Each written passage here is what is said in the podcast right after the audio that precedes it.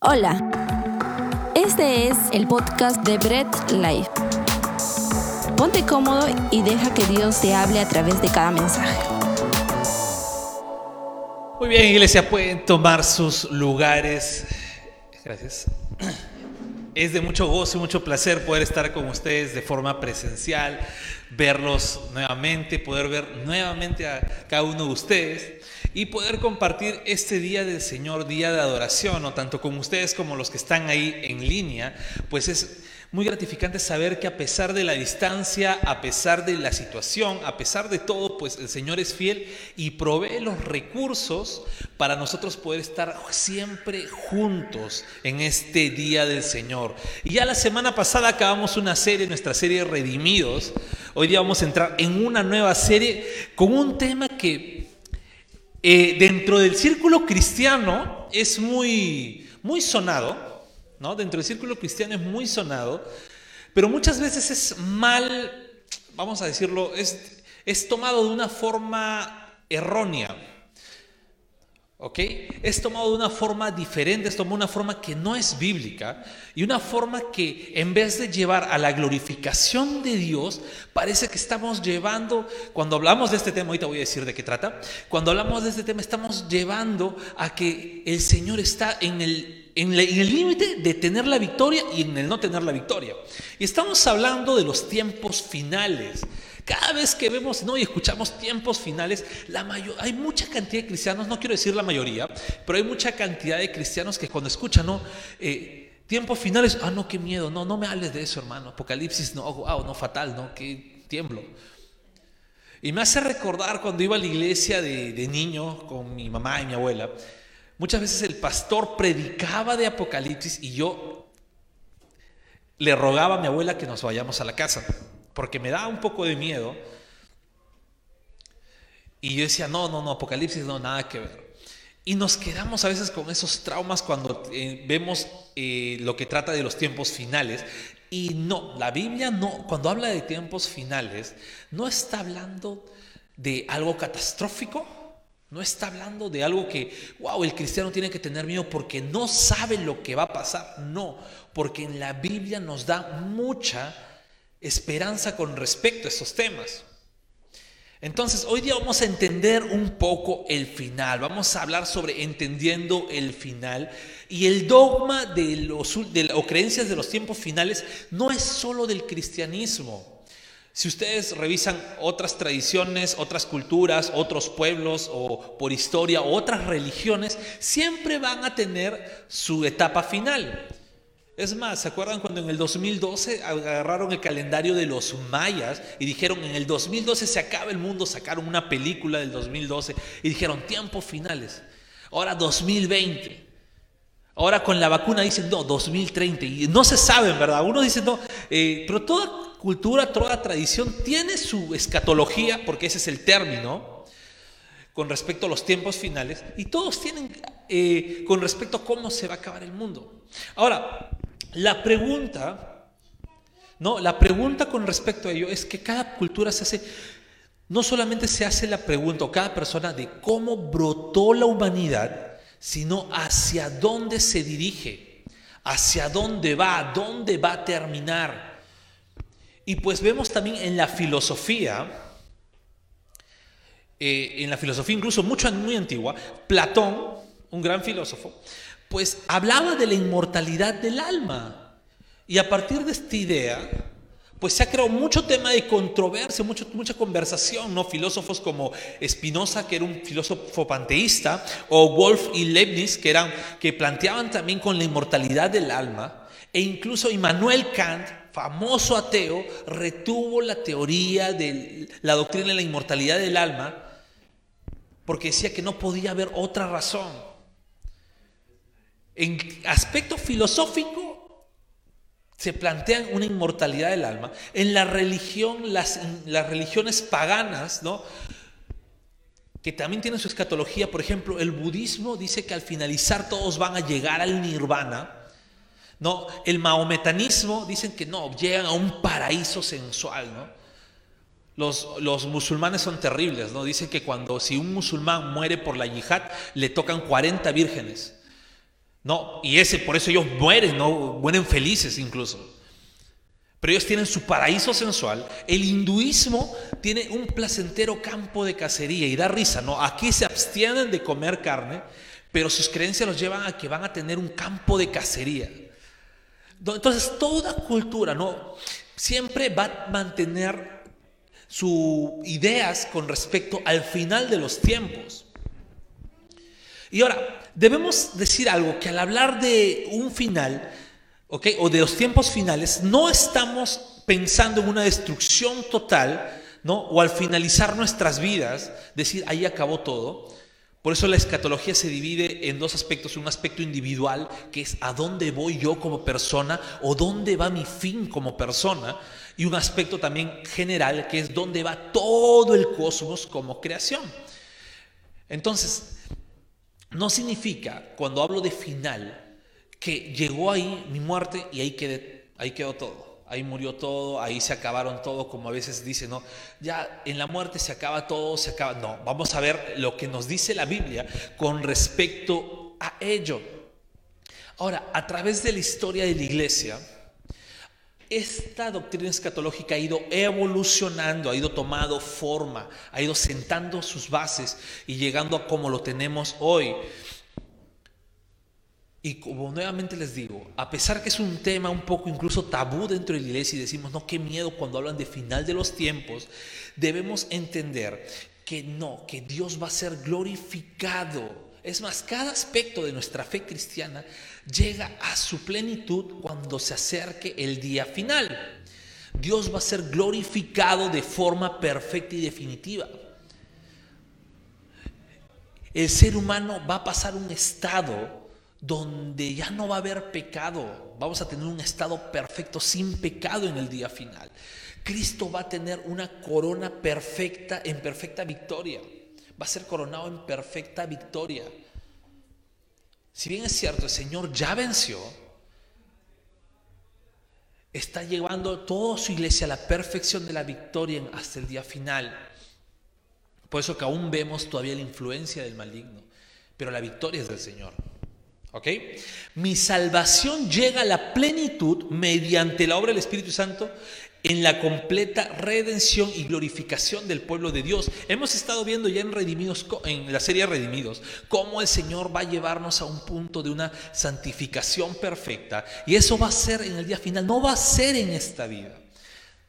Va a ser en el día del Señor, con nuestra muerte nuestra alma va a ser ya completamente santificada y en la segunda venida del Señor, en la resurrección de los muertos, luego del juicio, pues nuestros cuerpos van a ser cuerpos glorificados como el de Cristo. Y con respecto a la iglesia, ¿cómo llega el tiempo final? La iglesia, el Señor le da la victoria porque la ha preservado durante toda la historia. Entonces, todo ello nos debe hacer bien cuando, cuando hablamos de últimos tiempos. Nos debe llevar a la esperanza y confianza de que el triunfo es del Señor. No cuando vemos los, los últimos tiempos, ah, mira cómo el diablo se ha levantado. Mira cómo Satanás está actuando. No, no. Los últimos tiempos nos llevan a la esperanza que la victoria es del Señor. ¿Sí? Entonces vamos a orar para poder empezar y vamos a ver hoy día tres aspectos para entender los tiempos finales ¿no? y tener, mantener viva esa esperanza con respecto a los últimos tiempos, ¿sí? a los tiempos finales. Bendito Dios Todopoderoso, te damos la gloria Señor. Ayúdanos a entender esta enseñanza, ayúdanos a entender esta prédica y sobre todo Señor, háblanos para nosotros poder también practicar y vivir lo que tu palabra nos enseña. Dios Todopoderoso, sabemos que desde tu resurrección en la cruz estamos en los últimos tiempos y mantenemos la esperanza viva en ti, que tuya es la victoria. En el nombre de Jesús, amén. Muy bien, vamos a ver un primer, una, una, primera fase de la escatología. Esto es propio de la escatología individual, ¿no? Y vamos a hablar de la muerte física. Ya hemos visto que el ser humano está compuesto de una, de una parte inmaterial, perdón, una parte material, que es el cuerpo, y una parte inmaterial, que es el alma. ¿Sí? Entonces, ya al tener ello, ¿qué es la muerte física? Es cuando el alma, o sea, la parte inmaterial, se separa de la parte material. Eso es la muerte física, ¿ok? Es la separación entre cuerpo y alma. Ojo, eso quiere decir que son separados, pero no aniquilados. Hay muchas sectas que mantienen que cuando hay esa muerte, el ser humano es completamente aniquilado y ya no hay más existencia de sí mismo. Y no, sino simplemente es la separación. ¿Sí? Y si lees tu Biblia, vamos a abrir abriendo en Eclesiastés 12:7. La puedes leer, la puedes prender. Tú que estás en casa también la puedes leer, la puedes prender. En Eclesiastés 12:7 el sabio nos habla algo fundamental con respecto al tema de la separación de cuerpo y el alma. Y dice la palabra de Dios, y el polvo vuelva a la tierra como era, y el espíritu vuelva al Dios que lo dio.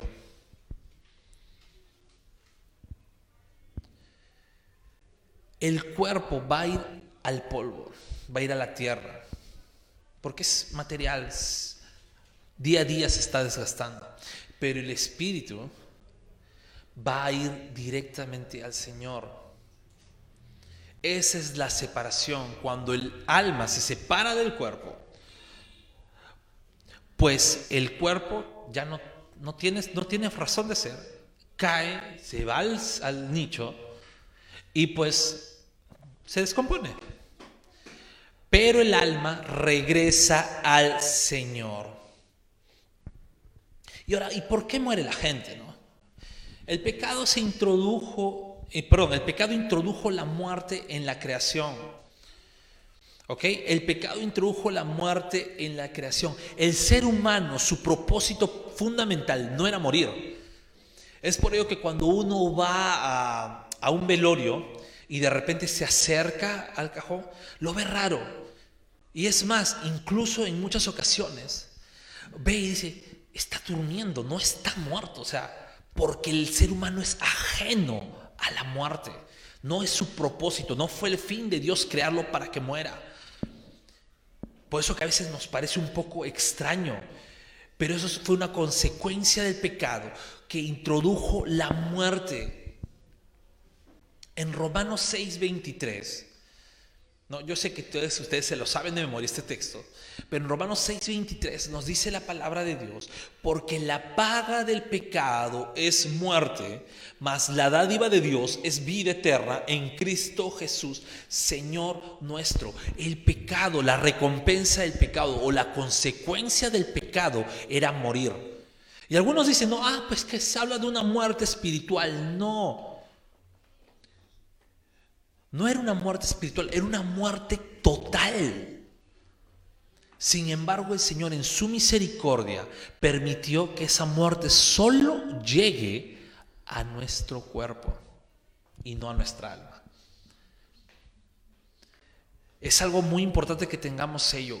El merecido castigo del pecado era morir totalmente así como los demonios que murieron totalmente por haberse rebelado con el Señor, su pecado los llevó a la condenación total y ya no hay perdón para ellos, pero el Señor en su profundo amor hizo que cuando el hombre pecó y nos fue, nos fue imputados a toda la humanidad el pecado inicial, pues nos lleve solamente a morir físicamente, pero el alma puede ser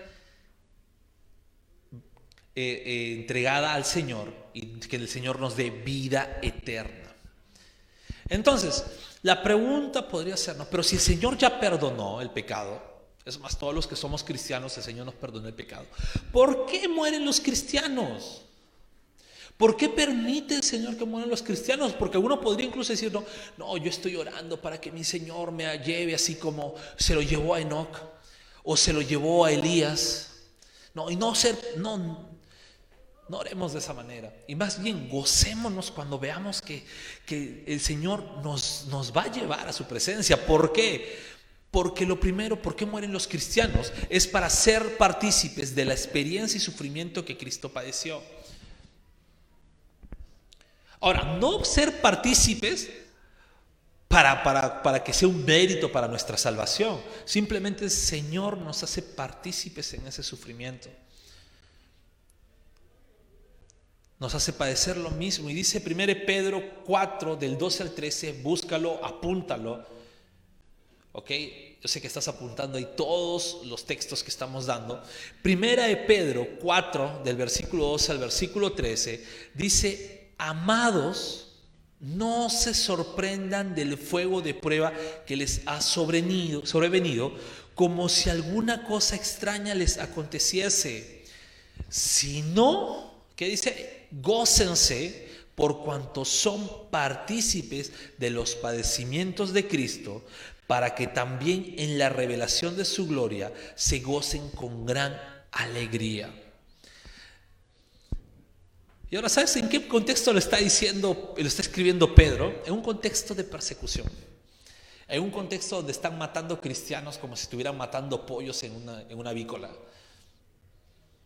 En ese contexto, Pedro escribe y dice, no se sorprendan si los persigan, no se sorprendan si los prenden, no los sorprendan si los matan, gócense. Porque incluso en esa muerte es que ustedes están siendo partícipes del padecimiento que Cristo, nuestro Señor, sufrió. ¿Ok? ¿Por qué mueren los cristianos? Para complementar la santificación de las almas de los creyentes. Recuerden, este cuerpo material a raíz del pecado y la consecuencia, muere día a día, por eso envejeces, ¿no?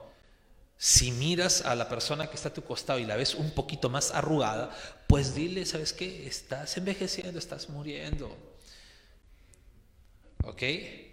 No miren mucho más. La otra vez mi hermana me mira y me dice, está tu cabello bien plomito, me dice, estás viejo, me dice, ah, sí, le digo. ¿Por qué? Porque nos toca padecer ello. Así te pintes las canas, te pintes las raíces, te eches todas las cremas del mundo, te toca envejecer y te va a tocar morir porque este cuerpo ya tiene la consecuencia de morir. Nuestras almas no, pero el cuerpo sí. Y es necesario para poder completar la santificación de los creyentes. En Hebreos 12:23 dice, a la congregación de los primogénitos que están inscritos en los cielos, a Dios el juez de todos, a los espíritus de los justos hechos perfectos. Está hablando de un contexto celestial. Y está hablando del espíritu de los justos que ya en el cielo fueron hechos perfectos. Entonces, el Señor permite la muerte en los creyentes para llevarlos de, todavía la imperfección en la que están a una completa perfección. ¿Y por qué mueren los cristianos? Para que el aguijón de la muerte les sea quitado. Porque el cristiano muere físicamente y ahí nunca más vuelve a morir el aguijón de la muerte se le quitó.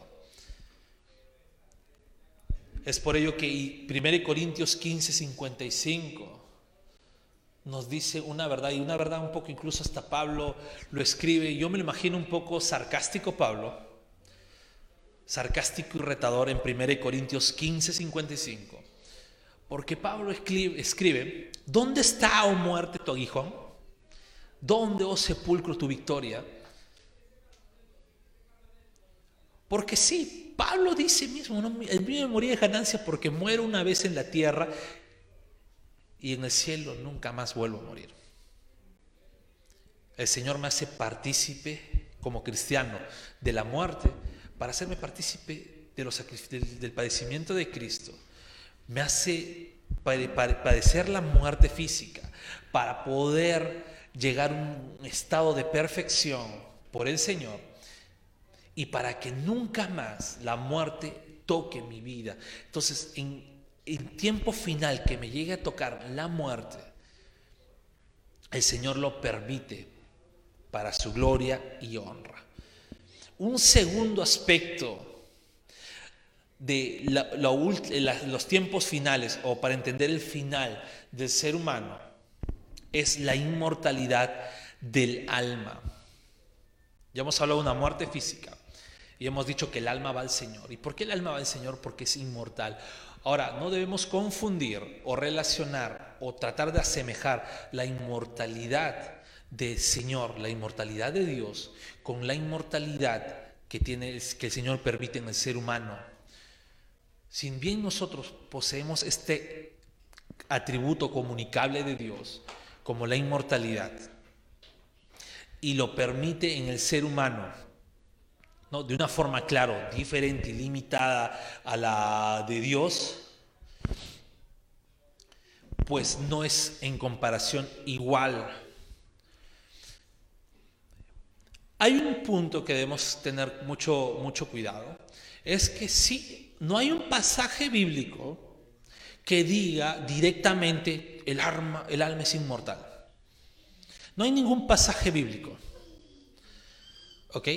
Entonces, debemos tener algo en contexto. Así como no hay ningún pasaje bíblico que habla de la Trinidad de Dios como Trinidad, así que diga Trinidad, ¿no? Hay un pasaje bíblico que diga eh, eh, eh, expiación limitada o depravación total, pues son doctrinas fundamentales, ¿no? No hay un pasaje bíblico que diga inerrancia de la Biblia, pero las escrituras dan luz de estas doctrinas. De la misma forma, la inmortalidad del alma, las escrituras dan luz. Y en el Antiguo Testamento vemos que Dios puso en el corazón del hombre, puso la eternidad. Lo voy a leer rápidamente, pero apunta el texto. Eclesiastes 3:11 dice, todo lo hizo hermoso en su tiempo y ha puesto eternidad en el corazón de ellos, sin que alcance el hombre a entender la obra que ha hecho Dios desde el principio hasta el fin. El Señor puso eternidad en el corazón del hombre. Siempre lo ha, puesto eternidad. ¿Por qué? Porque es una característica que el Señor ha permitido.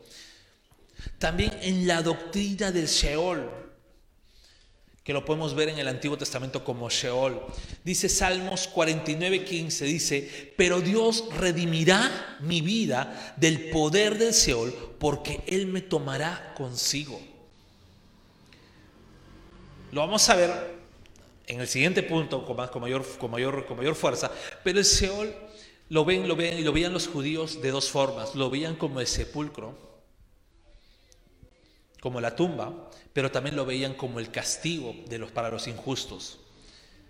Y lo que aquí está diciendo el salmista es que el Señor no va a permitir que su alma se quede en el Seol, o sea, que se quede en la tumba, sino el Señor lo tomará consigo. ¿Sí? También en la enseñanza de su resurrección en el Antiguo Testamento, en Daniel 12.2, nos dice, y muchos de los que duermen en el polvo de la tierra serán despertados, unos para vida eterna y otros para vergüenza y confusión perpetua. Nuevamente está dando luz a la inmortalidad del alma. Y también en el gozo y la comunión con Dios después de la muerte. En Job 19, del 25 al 27, dice, yo sé que mi redentor vive y al fin se levantará sobre el polvo. Y después de deshecha esta mi piel, está hablando de la muerte física, en mi carne he de ver a Dios, al cual lo veré por mí mismo, y mis ojos lo verán y no otro, aunque mi corazón desfallece dentro de mí. Está hablando ya de una muerte física, pero que va a ver al Señor con sus propios ojos después de la muerte misma. Entonces el Antiguo Testamento nos da luz de la inmortalidad del alma y el Nuevo Testamento igual. El Nuevo Testamento nos habla de la sobrevivencia del alma. En Mateo 10, 28 dice, y no teman a los que matan el cuerpo, más el alma no pueden matar. Teman más bien a aquel que puede destruir el alma y el cuerpo en el infierno. Está hablando de la inmortalidad del alma, de cómo el alma puede sobrevivir en el Señor. También nos habla el Nuevo Testamento de una resurrección. Y en Filipenses 3, del 20 al 21, dice, mas nuestra ciudadanía está en los cielos, de donde también esperamos al Salvador, al Señor Jesucristo, el cual transformará el cuerpo de la humillación nuestra para que sea semejante al cuerpo de la gloria suya, por el poder con el cual puede también sujetar a sí mismo todas las cosas. Está hablando de una resurrección. Y está hablando aquí que nuestra alma va a estar en los cielos, porque nuestra ciudadanía no es aquí en la tierra, sino en el cielo. Y también nos habla de la vida bienaventurada de los creyentes en comunión con Dios. En Romanos 2.7 dice la palabra, vida eterna a los que preservando en bien hacer, buscan gloria y honra e inmortalidad. Tanto el Antiguo y el Nuevo Testamento nos dan luz que nuestra alma es inmortal. Esto contradice muchas sectas que hablan de que, bueno, mueres, o muchos pensamientos que mueres y ahí quedó todo. Ahí quedó el sufrimiento, ahí quedó todo. No, la muerte física solamente es la separación de tu cuerpo y tu alma. Y como tu alma es inmortal, tiene un destino. ¿Ok? Como el alma es inmortal, tiene un destino. Y si bien es cierto, el fin de todo, de todo y todo, en la escatología, no el fin de toda la humanidad, en el día del Señor, cuando el Señor venga por segunda vez, vamos a pasar algo que se llama estado eterno. ¿Qué pasa con los cristianos que han muerto o con las personas que han muerto antes de que el Señor venga por segunda vez? A esto se le llama estado intermedio. No es como algunos dicen que, bueno, el, el, ser humano muere y duerme y se queda dormido, no tiene memoria de nada hasta cuando venga el Señor. No. Tampoco es que el ser humano muere y pues es aniquilado y se, se borra todo. No. Llega a un estado intermedio. Y esto debemos entender que la muerte física no es el final de la vida, que al alma ser inmortal, pues el cuerpo, sí, va a la tumba, se descompone, pero nuestras almas inmortales, ¿a dónde van? Y vamos a ver un poco de historia. Hay tres confesiones de fe de iglesias protestantes, ya que David lo mencionó bien, estamos en el mes de la reforma, iglesias protestantes, iglesias reformadas, tres confesiones históricas que hablan de, de dónde va el, ser humano al morir, el creyente al morir. La confesión de Heidelberg dice, después de esta vida, no solo mi alma será inmediatamente llevada a Cristo, su cabeza, sino también este mi cuerpo será levantado por el poder de Cristo, se unirá de nuevo con mi alma y será hecho semejante al glorioso cuerpo de Cristo. Está hablando que el cristiano cuando muere se va con Cristo y que en el día del Señor, pues su cuerpo va a ser resucitado y va a ser semejante al cuerpo glorificado de Cristo. La confesión de Westminster, ¿no? la que más me gusta, dice, las almas de los justos son hechas perfectas en santidad, son recibidas en los cielos, en donde contemplan la faz de Dios en luz y gloria, esperando en la completa redención de sus cuerpos. Esta me encanta cómo lo, hace la confesión de Westminster. Y la segunda confesión helvética dice, creemos que los fieles después de morir el cuerpo van directamente al cielo. Es bastante resumida, pero importante. La iglesia en la historia, o la iglesia histórica, la iglesia cristiana histórica, cree en ello, cree en la inmortalidad del alma y cree que el alma del creyente al morir va al cielo con el Señor. Entonces vamos a ver el estado intermedio, como les dije, de los justos. ¿Y dónde van los justos al morir? Lo primero es que están con Cristo en el cielo. Sí, un justo, una persona creyente, al morir directamente se va al cielo con el Señor. Y ojo, Así como el Señor le dijo al ladrón que estaba a su, a su costado y le dijo, hoy estarás conmigo en el paraíso. Ojo, le dice, hoy estarás conmigo, no como dicen algunos amigos adventistas famosos, ¿no? Que tergiversan el griego terriblemente, dicen, no, de cierto, de cierto te digo, hoy le ponen una coma, donde el griego no hay comas, estarás conmigo en el paraíso. No, Jesús le dijo, hoy estarás, o sea, hoy mismo. ¿Por qué? Porque el creyente, el salvo, cuando muere, va directamente al cielo con el Señor. Y 2 Corintios 5, del versículo 6 al versículo 9, nos dice la palabra de Dios, así que siempre vivimos en plena confianza aunque sabemos que mientras vivamos en este cuerpo no estamos en el hogar celestial con el Señor, pues vivimos por lo que creemos y no por lo que vemos. Si estamos plenamente confiados y preferíamos estar fuera de este cuerpo terrenal, porque entonces estaríamos en el hogar celestial con el Señor. Así que ya sea que estemos aquí en este cuerpo o ausentes en este cuerpo, nuestro objetivo es agradarlo a Él. Pablo está hablando que si estamos confiados plenamente en Dios, preferiríamos en verdad estar fuera de este cuerpo. ¿Por qué? Porque estaríamos directamente con el Señor. Estaríamos directa. Un cristiano no, no debería tenerle miedo a la muerte. Tampoco debería buscarla, ¿eh? ojo. Así que nada, que me voy a tirar del sexto piso, cosas así. No, no debería buscarla, pero no debe tenerle miedo a la muerte. Debe decir más bien, wow, se acerca el día que me vaya a encontrar con mi Señor. ¿Por qué? Porque va a ir directamente con Él. ¿Qué más le pasa al alma del justo cuando, cuando muere? ¿A dónde? Qué, es lo que va? A su estado intermedio. Va a descansar. A los creyentes sí les queda perfecto el que en paz descansen. Porque sí van a descansar, es una promesa del Señor. ¿Dónde vemos esa promesa? En Apocalipsis 6:11. Sí, el libro que todos tienen miedo. En Apocalipsis 6:11 da esa promesa de que el justo al fallecer va a descansar.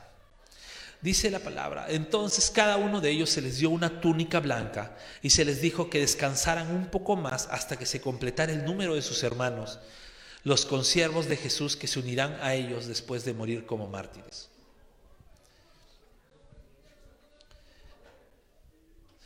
Eh, eso es lo que pasa con el alma de los, de los justos, descansan. ¿Qué más hace? Y esto, esto me encanta, aunque algunos dicen, no, no me veo de esta forma.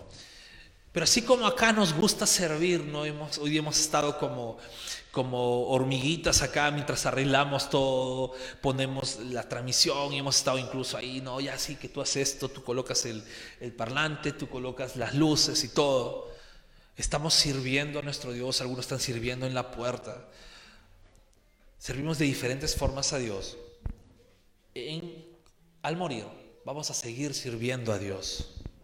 Apocalipsis 7:15 dice, por eso que están delante del trono de Dios y le sirven día y noche en su templo, y aquel que está sentado en el trono les dará refugio. Hoy día servimos incluso con por fe, porque no podemos ver a Dios cara a cara, pero servimos con gozo. A veces decimos, no, no importa, no importa si no como, pero voy a estar sirviendo. No importa si no duermo, voy a estar sirviendo. No, no importa si, si, si me duele, pero voy a estar sirviendo. ¿Por qué? Porque me agrada y me place. Es mi naturaleza servir a Dios. Ahora imagínense servir a Dios día y noche, pero en su santa presencia y en plenitud de su presencia. Eso es lo que les espera a los justos, a los hijos de Dios, cuando el Señor los llame a su presencia. Servirle día y noche. Yo sé que con eso les estoy motivando a decir, Señor, llévame ya. Pero todavía no, recuerden, es el tiempo del Señor.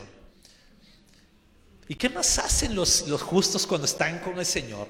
Reinan con Cristo. Están reinando con Cristo. Él es el rey de reyes y nosotros reinamos cuando estemos en su presencia con Él. Estamos reinando con Él.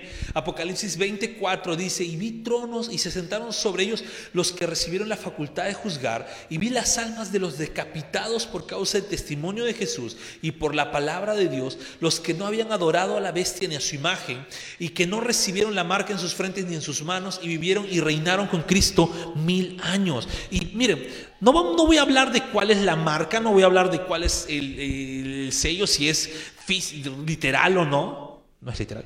Pero ya, no, no, voy a, no voy a hablar ni me voy a meter en ello. Pero sí voy a decir algo. Los que viven conforme a los estatutos de Dios, los que viven conforme a los designios de Dios, los que no, los que no se han arrodillado al sistema de este mundo que es la bestia los que no se han arrodillado y han decidido eh, seguir lo que el mundo dice y no lo que dice Dios, los que no han puesto su mente en convicción de este mundo, ni han puesto sus manos por obra en lo que este mundo dice, dejándose sellar por este mundo, por, este, por esta bestia, y están viviendo conforme a los estatutos de Dios y llegan al cielo, gobiernan desde el cielo con el Señor. Hay una esperanza grande cuando un hijo de Dios le llega a su etapa final en esta vida. Pero hay algo también muy triste. Y es, ¿qué pasa con los impíos que no han sido transformados por el Señor? Y pues Aquí hay algo que debemos ver, es que al impío no le espera un lugar de descanso, al impío no le espera eh, una tranquilidad, el impío va a un lugar de tormento donde no hay escapatoria. Cuando Cristo habla de rico y Lázaro y vemos en Lucas 16 de 23 al 26, Dice, y fue al lugar de los muertos, allí en medio del tormento, vio a Abraham a lo lejos con Lázaro junto a él. Lázaro era un hombre justo. Y el hombre rico gritó, Padre Abraham, ten piedad, envíame a Lázaro para que moje la punta de su dedo en agua y refresque mi lengua. Estoy en angustia, estoy en llamas. Abraham le dijo, hijo, recuerda que tuviste todo lo que quisiste durante tu vida y Lázaro no tuvo nada. Ahora él está aquí recibiendo consuelo y tú estás en angustia. Además, hay un gran abismo que nos separa. Ninguno de nosotros puede cruzar hasta allí y ninguno de ustedes puede cruzar hasta aquí. Al impío no le espera un lugar de descanso, le espera un lugar de tormento un lugar donde no puede escapar. Y aunque sé que es muy conocida esa doctrina del purgatorio, dice, no, que va a un lugar intermedio para pagar los pecados y luego después ya va a llegar al cielo, no, si es que es, no, no existe eso. Es el justo va al gozo del Señor, va al trono de Dios, va a reinar con Cristo. Y el impío va a ese lugar de tormento. El impío va a ese lugar donde no puede salir, a ese lugar donde no hay escapatoria, a ese lugar donde hay angustia. ¿Y a qué va ese lugar? Ese no es un lugar final, es un lugar temporal hasta el juicio final. Y en Apocalipsis 20, 13, 15 dice, y el mar entregó a los muertos que habían en él, y la muerte y el Hades entregaron los muertos que había en ellos, y fueron juzgados cada uno según sus obras, y la muerte y el Hades fueron lanzados al lago de fuego. Esta es la muerte segunda. Y el que no fue hallado inscrito en el libro, el, el que no se halló inscrito en el libro de la vida, fue lanzado al lago de fuego. El estado intermedio para los impíos si es un lugar de tormento, pero no es su, muerte final. Su muerte final es en el día del Señor. Y yo no me puedo basar a que, bueno, ya estoy aquí como cristiano, ya soy hijo de Dios y qué chévere, no me espera una paz al morir, me espera el gozo de mi Señor, me espera reinar con Cristo. No, ya quiero que el Señor me lleve. No, si el Señor permite que sigas con vida, es para que prediques, para que sigas evangelizando que las iglesias tienen que llenarse de gente, pero no, no gente que venga por las razones equivocadas, que venga a recibir un milagro, que venga a recibir prosperidad, que el Señor le devuelva. No, no, no, no, no por tonterías, sino que venga por lo que de verdad importa, que es la salvación de su alma. Estamos en un mundo que no se sabe cuándo uno va a morir. Puedes estar hoy día, el día siguiente, un accidente y quedaste ahí. Si eres cristiano, eres un hijo de Dios, pues qué chévere. Pues aunque hayas muerto de la peor manera, pues te espera un gran consuelo, así como a Lázaro te espera estar en el gozo de tu Señor. Pero ¿qué con los que no han escuchado la palabra? ¿Qué con todas esas personas que están afuera y no tienen el arrepentimiento en sus vidas? Esto nos debe llevar, Señor, gracias día a día, gracias por darme la oportunidad.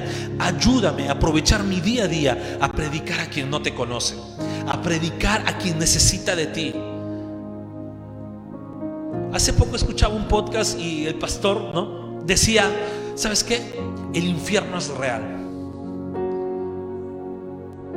Pero así como el infierno es real, el cielo es más real. Y así como el cielo es real, yo quiero que todos nos vayamos al cielo. Y ese es el propósito de la iglesia. Gente imperfecta que día a día se va encaminando y van a ir juntos y van a llegar al cielo juntos.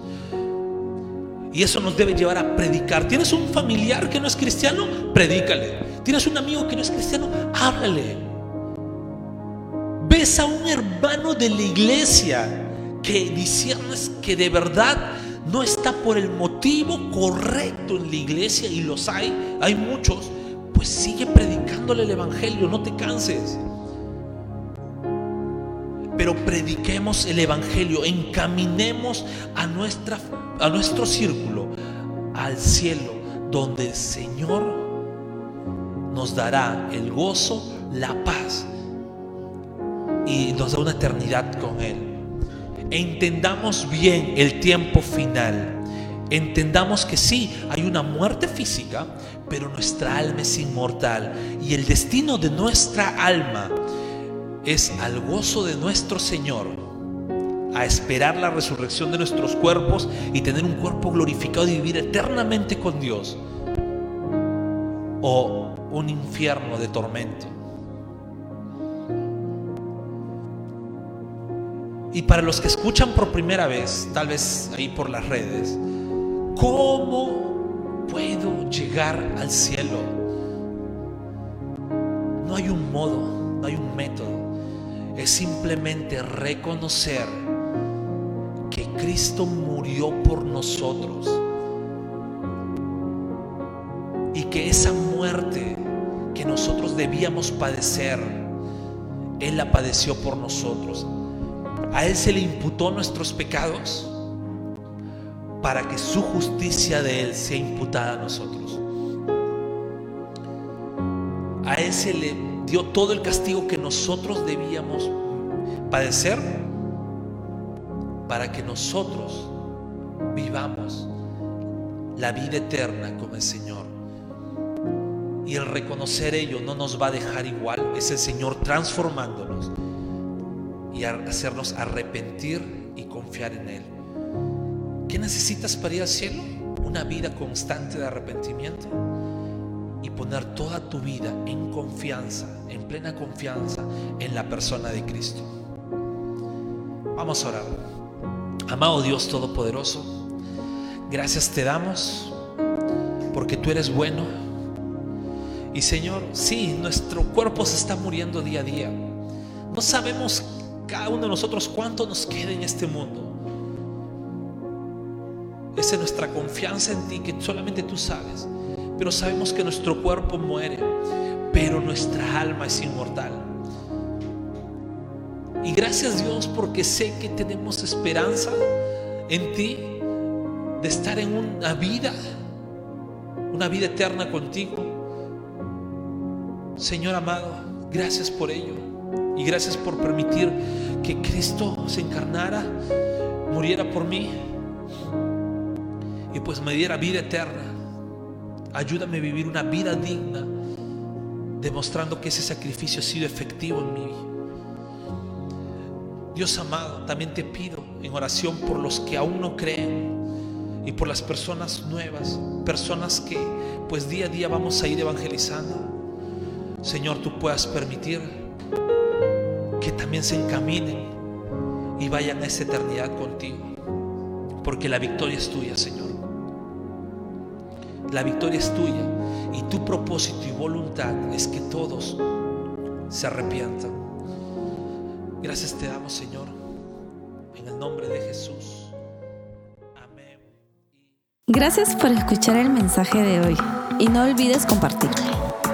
Síguenos en nuestras redes sociales, Instagram, arroba Bread Life Family, Facebook Bread Life.